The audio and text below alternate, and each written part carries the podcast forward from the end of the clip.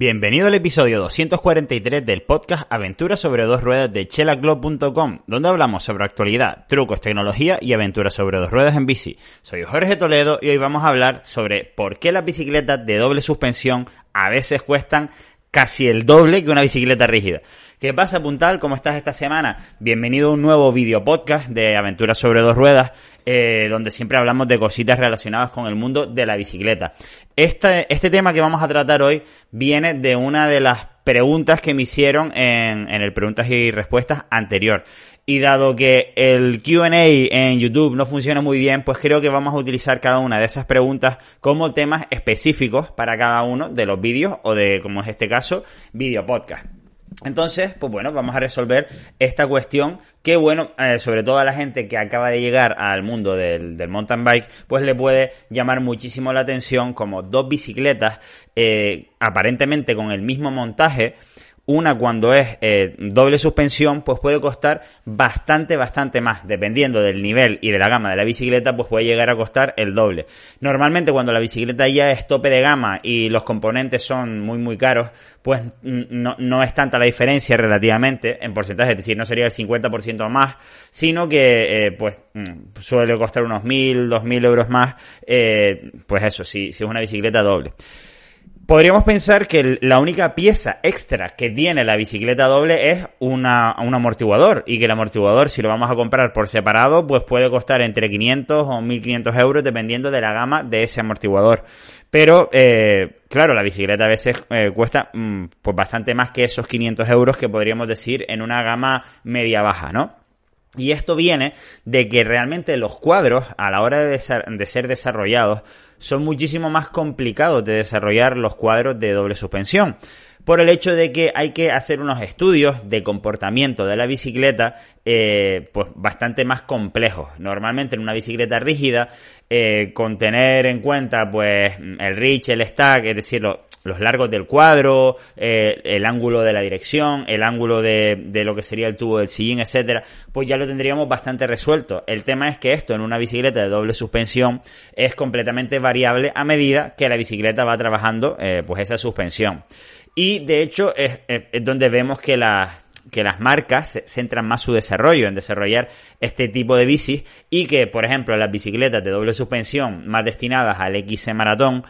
eh, sus sistemas de suspensión tienen poco que ver a las bicicletas de doble suspensión de las mismas marcas, eh, pero pensadas para el descenso. Y esto es porque según cómo pongamos las violetas, donde pongamos el amortiguador y otras muchísimas cosas que influyen, pues conseguiremos que la bicicleta absorba más o menos pese más o menos, dependiendo de las piezas que, y lo robusta que sean las piezas que vendrán en, el cuadro, la parte trasera, las pialetas, etcétera, y también la posición de, como decía, del amortiguador, pues incluso se está teniendo en cuenta hoy en día para eh, lo que sería todo el tema de, de, meter las botellas de agua o incluso para hacer bikepacking si queremos meter bolsos dentro del cuadro, pero sobre todo para el tema de, la, de las botellas de agua. Por eso, ya lo hemos hablado anteriormente, una de las mm, ventajas de la Down Country, estamos viendo que colocan el, la suspensión, el amortiguador en la parte interior superior del cuadro para dejar pues más espacio para estos dos botellines. Es algo que están teniendo muchísimo en cuenta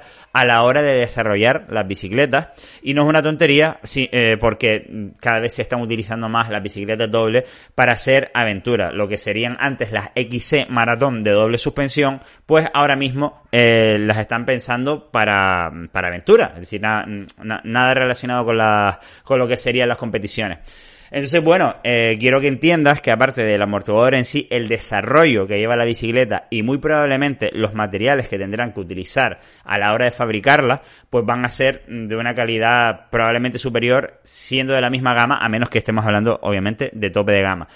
Y también porque tienen que intentar que al haber más piezas, eh, pues el peso sea un poquito mm, contenido, porque ya de por sí el cuadro solo por el amortiguador va a pesar mínimo medio kilo más y aparte va a tener más piezas, entonces todavía se va a incrementar más ese peso. También habría que añadirle pues todos los rodamientos o cojinetes que suelen tener las bicicletas de doble suspensión. Hay algunas que tienen más o menos dependiendo del número de violetas, obviamente. Y también, sobre todo, quiero que te quedes con el tema del coste del desarrollo y del coste de fabricar piezas diferentes y de ensamblarlas, etcétera. Es decir, Tienes que entender que es más fácil, al fin y al cabo, fabricar una bicicleta rígida que una bicicleta de doble suspensión. Y bueno, espero haberte resuelto la duda eh, y que a los que no hicieron esta pregunta, que sois la mayoría, pues que también les haya servido un poquito para entender por qué mm, suben tanto los precios de, de las bicicletas de doble suspensión, aunque parezca que son prácticamente lo mismo. Así que nada más puntal, espero que te haya gustado este vídeo podcast de hoy. Déjame en los comentarios si tienes alguna duda acerca de este tema o tienes algo más que aportar, que ya sabes que son muy importantes los comentarios, ya que en esta comunidad en particular los leemos todos y los contestamos todos, incluso se, generan conversaciones que nada que ver tienen conmigo, aunque sí que es verdad que normalmente están relacionados con el vídeo, así que bueno, que lo dejes en los comentarios tu opinión acerca de este tema. Y también si quieres proponerme nuevos temas para próximos vídeos, también muy importante. Así que nada más puntal, gracias por suscribirte, darle a like, suscribirte a chelaclub.com barra newsletter para recibir todos los contenidos que estoy haciendo para ti y nos vemos la próxima semana. Hasta la próxima.